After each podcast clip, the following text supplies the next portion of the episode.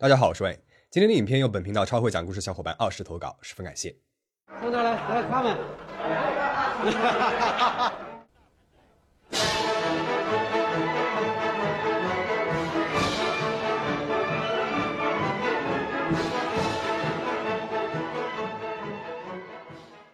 一九九五年，一位叫做张以庆的电视台编导来到了武汉歌舞剧院，为乐团的一位贝斯手拍摄纪录片。乐团的排练厅正是演出之余人最多的地方，但张导的镜头不自觉地定在了人群后的一张小课桌上。人们总是经过这里，和一个叫周周的男孩打招呼。这张小课桌呢，就是他的工位。周周已经十七岁了，但这个工位他已经做了十四个年头，算是剧团里面的老人了。张导被这个男孩莫名的吸引住啊！周周他似乎很喜欢音乐，他会在吃饭的时候用筷子当做指挥棒，随着钢琴的旋律挥舞着。有的时候指挥家在台上指挥，周周呢就在台下模仿。台上的指挥家用手扶了一下眼镜，台下的周周也会扶一下，尽管他并没有戴眼镜。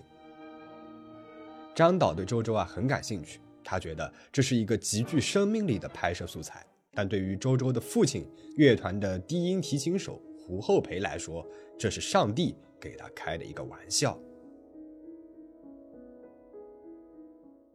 一九四一年出生的胡厚培是个见证过时代、卷入过洪流的人。他出生在农村，家贫至极，年幼的时候被父母卖给了邻县的一户人家，价钱呢是四担谷子。养父母呢也非常注重教育，很爱胡厚培，送他去上学，供他学琴。但他的音乐梦想呢，在时代中临时偏轨，改道去了农村，当了好几年的下乡知青，熬到三十多岁返了城，成为了武汉歌舞剧团的提琴手。他还认识了武汉机床厂的厂医，小自己七岁的妻子张慧琴，眼瞅着呢要过上有家有口的日子了。一九七八年的四月一号，愚人节，胡厚培的儿子出生了，他为孩子起名为胡一舟。孩子呢长得有一些不一样，小眼睛，眼距宽，塌鼻梁。脖子短粗，总是吐舌头，这些当时说不上来的伏笔，在一个月之后得到了验证。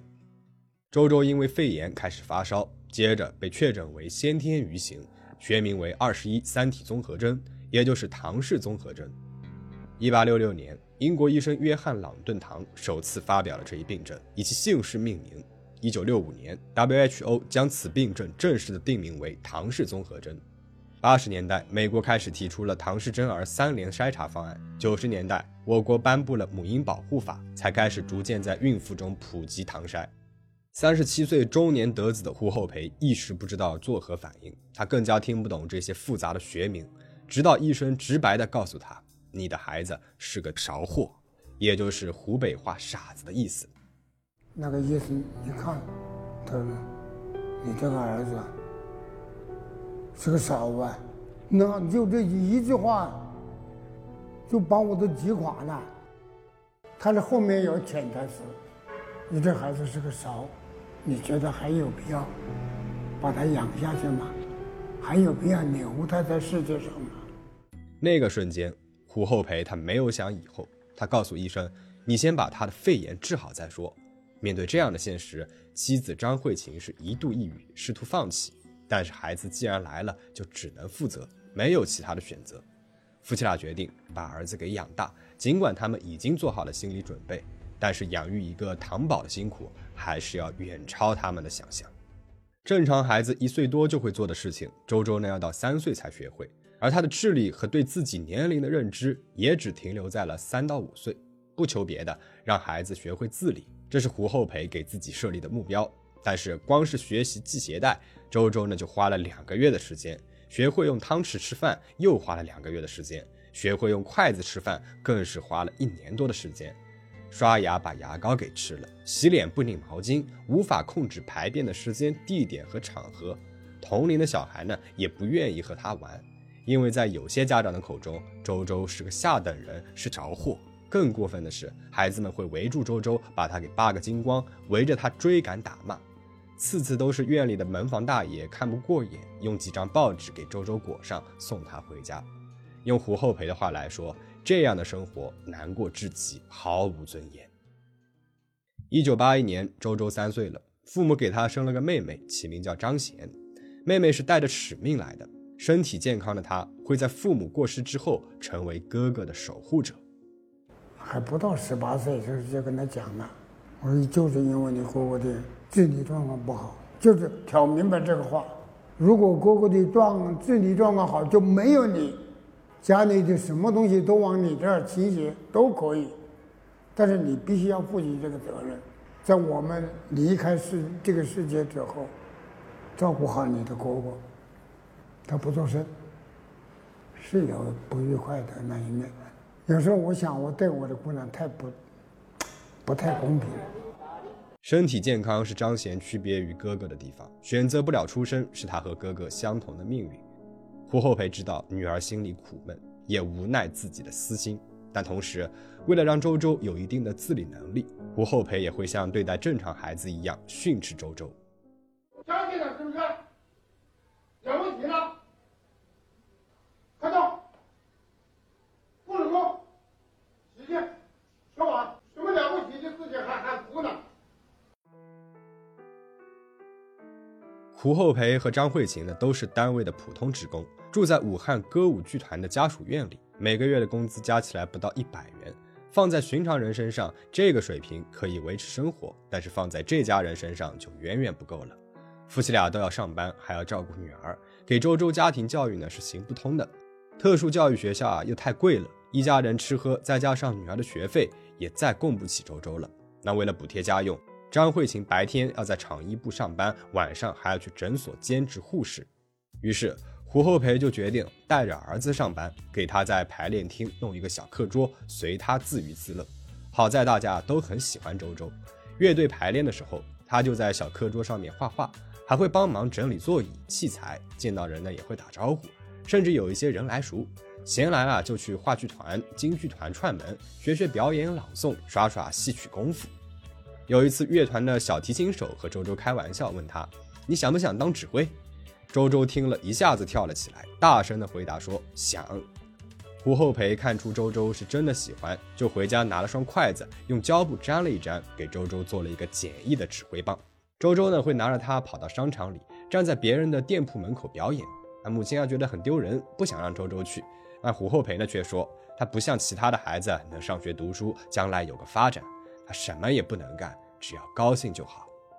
如此生活十四年，三岁到十七岁，剧院成为了周周的第二个家。如果不出意外，这种细水长流的平凡生活会一直持续下去。然后张以庆导演出现了。自从认识了周周，他就对这个男孩难以忘怀。他找到了胡厚培，表达了拍摄意图。胡厚培说：“我缺钱，但是我不要这个钱。周周是个糖宝宝，全国像他这样的孩子还有很多。你做到把他拍好，让全社会关注这样的孩子，就功德无量了。”之后，张导和摄制组开始了十个月的跟拍，台里拨了每分钟五百元的经费，还置办了一个八千美元的微型麦克风。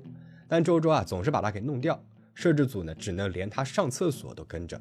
拍摄任务说重不重啊，主要就是跟着周周到处闲逛。很多时候，你甚至会觉得镜头里面的周周是个正常的孩子。商场遛弯、打游戏、吃快餐、坐公交车，他都可以自己做到。公交车司机、游戏厅、餐厅呢，也从来不收他的钱。剧团的生活也同样的丰富。有的时候乐团演出的时候，会让周周在聚光灯照不到的地方跟着指挥。一曲终了，周周在角落里面鞠躬谢幕。其实掌声为谁而响并不重要，就像纪录片的旁白所说，掌声是分讨来的，但人不能一辈子无人喝彩。有的时候，乐团的指挥还会让乐队配合周周演奏他最爱的卡门。指挥呢是这么评价周周的：他没有外界的功力，直接能领会到音乐里的东西。说音乐所起的作用，可能我们所谓健全的人的直接的体会还不如他。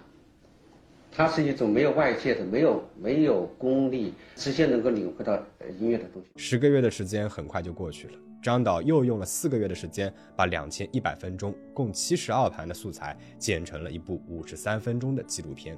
每天骑自行车绕着东湖转圈，琢磨着要配怎样的旁白。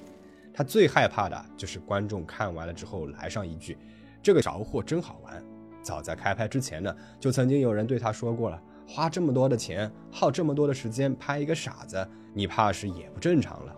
但是成片片头的那一行，一切生命都具有尊严的字幕一出，一切都无需解释。张以庆给片子起名为《周周的世界》，很显然，没有人用勺去评价这部充满人道主义、颇具浪漫色彩的作品。纪录片在湖北卫视、中央台、国际频道播出之后呢，又被法德等国买下播放权，才参加了台湾国际纪录片影展，获得了全国精神文明建设五个一工程奖、中国电视纪录片学术奖、最佳编导奖等奖项。虽说片子的主旨是生命、周周与音乐的连结。但观众们似乎给他默认了天才指挥家这个身份。播出仅仅三天之后，就开始有商家邀请周周演出了。这个直到八岁才学会了数一二三四五的智力迟缓少年，一时间成为了武汉三镇的明星。那年年末，时任中国残联的理事长刘晓晨偶然在中央电视台看到了这部纪录片，想要邀请周周参加残联为答谢在京外国使节，同时迎接慈善基金会在北京保利剧场举办的新春晚会。中残联呢是找了三家交响乐团与周周配合，但是都因为周周对起拍的时间啊把握不准，造成乐队的起奏困难而被拒绝配合演出。最终，只有中国歌剧芭蕾舞剧院交响乐团答应了合作。周周压轴出场，一口气指挥演奏了瑶族舞曲、拉德茨基进行曲等中外名曲。谢幕之后，时任中国残疾人联合会主席的邓朴方上台拥抱了他，还赞扬道：“一切生命都是伟大的。”周周呢，也成为了中国残疾人艺术团的正式演员。这之后，整个春节假期，胡家的电话就没有断过，人们打来电话关心周周的情况，领导亲自登门拜年慰问周周。甚至有残障孩子的家长写信或千里迢迢来上门向胡厚培取经。毕竟周周有很多，但这样的周周啊很少很少。两千年，残联主办的爱心大使之夜中国特奥慈善晚会在人民大会堂演出，周周受邀前往。与他同台演出的呢有刘德华、施瓦辛格等国内外明星。国际特奥会的创始人、美国前总统肯尼迪的妹妹尤尼斯·肯尼迪·施莱佛也邀请周周去美国演出，但是被胡厚培给拒绝了。原因是周周曾经在武汉歌舞剧团的好朋友提琴手刁岩想要借此机会利用周周出国去美国找女儿拿绿卡，但是以周周的智商还不能够清晰的了解如今的自己到底具有多少价值，朋友为什么会离开自己。几个月之后，中国残疾人艺术团汇报演出，周周再次受邀。在演出结束之后，他与江泽民握手，并且得到了签名。紧接着，周周随中国残疾人艺术团一行八十余人赴美访问演出，在卡内基音乐厅指挥演奏。合作的呢是美国辛辛那提交响乐团，观看者包括了联合国秘书长、纽约市长以及四十多个国家驻联合国外交官。这是音乐工作者胡厚培做梦都不敢想的场景。在媒体的推波助澜下，周周成了残疾人福利体系下诞生的杰出人才，为很多人创造了难以想象的利益，包括他自己，也让社会更加关注唐氏综合征人群乃至整个残疾人团体。但是，他真的会指挥吗？我国著名第一代女指挥家郑小英曾经撰文，从周周的指挥舞说起，直言周周的指挥实际上呢是在跳指挥舞。称周周为天才奇迹，是在误导很多人对指挥专业的认识。文章指出，周周呢只能够随着音乐做动作，按照已经被其他指挥练好的音乐比划，他无法接受系统的音乐教育，不会看谱呢就不会排练，不是真正意义的指挥。但他有较好的节奏感和记忆模仿能力，因此可以相当不错的跳指挥舞。父亲胡厚培更是直言，他根本就不是什么指挥家。人家都称他为什么天才的指挥家，他根本就不是指挥家。机缘巧合下，一手将周周推上神坛的张以庆导演呢是这么说的：一个片子改变了一个人，左右了他正常的道路，这个不是目的，却成为了一个客观的结果。他们家都需要钱，所以我很高兴，他具有了商业价值，就会有一些生存的保障。对他来说，这是生存和救命的钱。一九九四年，周周十六岁时，母亲张慧琴呢就患上了乳腺癌，开刀化疗吃药是家常便饭了。本就捉襟见肘的工资，还要分出来一部分养两个孩子，给女儿攒大学学费。张慧琴为了省钱，有的时候每天只吃一顿饭，甚至有时候啊，干脆就不去化疗了。后来周周成名了，一场演出费最高的时候能够拿到三万，正如张以庆所说，至少这一家四口有了生存和救命的钱。但也如原武汉歌舞剧院歌剧团团长韩孟国所说，周周无非是一个花絮，有利用的价值，这是社会发展的一个阶段，过去就过去了。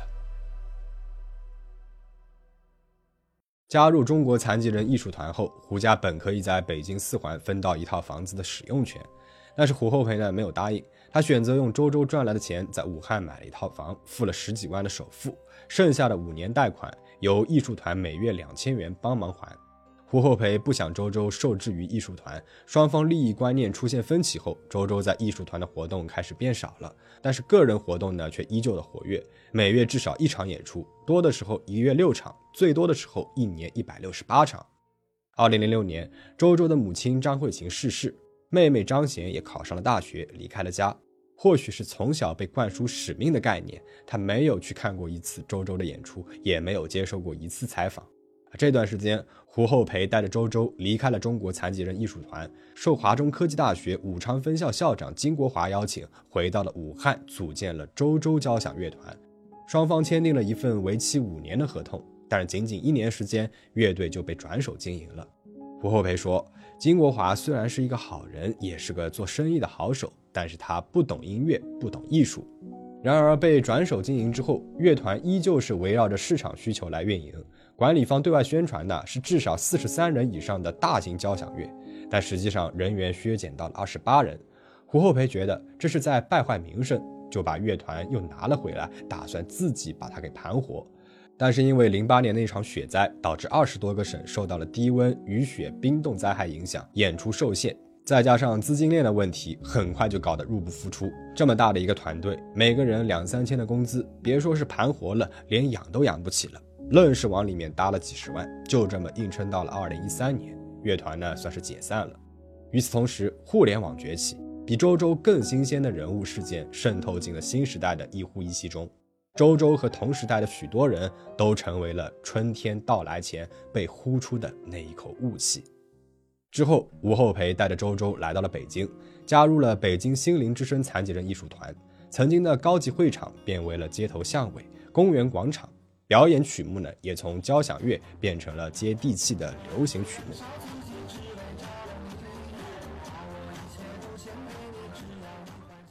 当然了，噱头依旧还是天才指挥家周周，但是所谓的指挥也仅仅是就着音响来干笔画。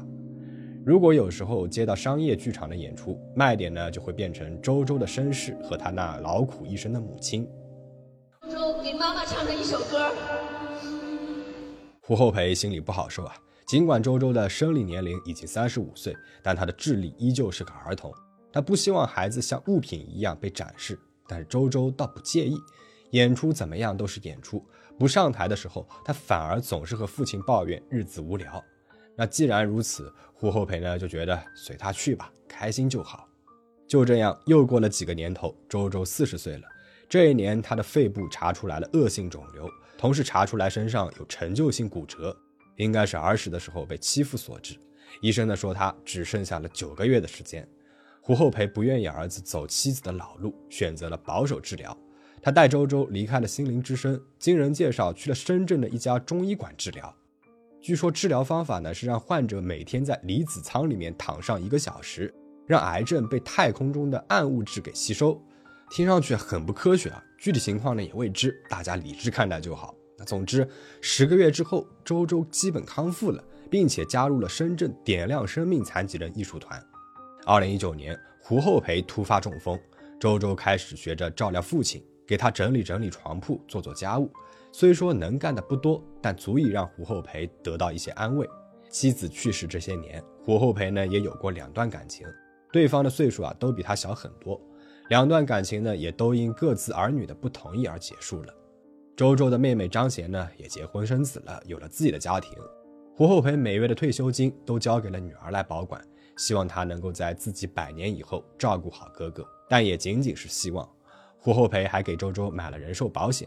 等他五十五岁之后，每个月都可以领两千元，算是一个保障。周周呢也不太喜欢被妹妹管着，他觉得妹妹管自己就像是在管六岁的小外甥一样。周周喜欢自由，喜欢集体，所以后来胡厚培回到武汉老家养身体，他依然选择和朋友们留在了深圳。二零二二年，周周加入了深圳共享芬芳艺术团，继续他的指挥事业。虽然一个月呢也没几场演出，但是他乐在其中。这个是我喜欢这个是残疾的，就是因为有朋友。嗯，我喜欢这个交流。这些年也有不少人劝胡厚培给周周找一个老婆，否则以后没着落。胡厚培觉得，且不说周周不懂男女之事，换做他自己，也不会想把女儿嫁给一个智力残疾的人。我也是养女儿的人，不管他同意不同意，我觉得都是不人道的。跟他提亲的这些人，我一概表示谢绝。如今胡厚培呢也八十多岁了，中过风之后身体大不如从前，在糖尿病前期徘徊着。他戒了酒，控制饮食，不为别的，就为自己能够多活一天，多给儿子挡一天风，遮一天雨。唐氏综合征天才指挥家，这新鲜感十足的 buff 在当年实在是吸引人。可周周终究不是真正的天才，大多数观众看他也不是为了欣赏艺术，只是为了猎奇。想来呢，也知道如果对欣赏水平要求较高的交响乐能够拥有国民热度，那么被追捧的不会是周周，而是行业里多年来苦心孤诣的大师们。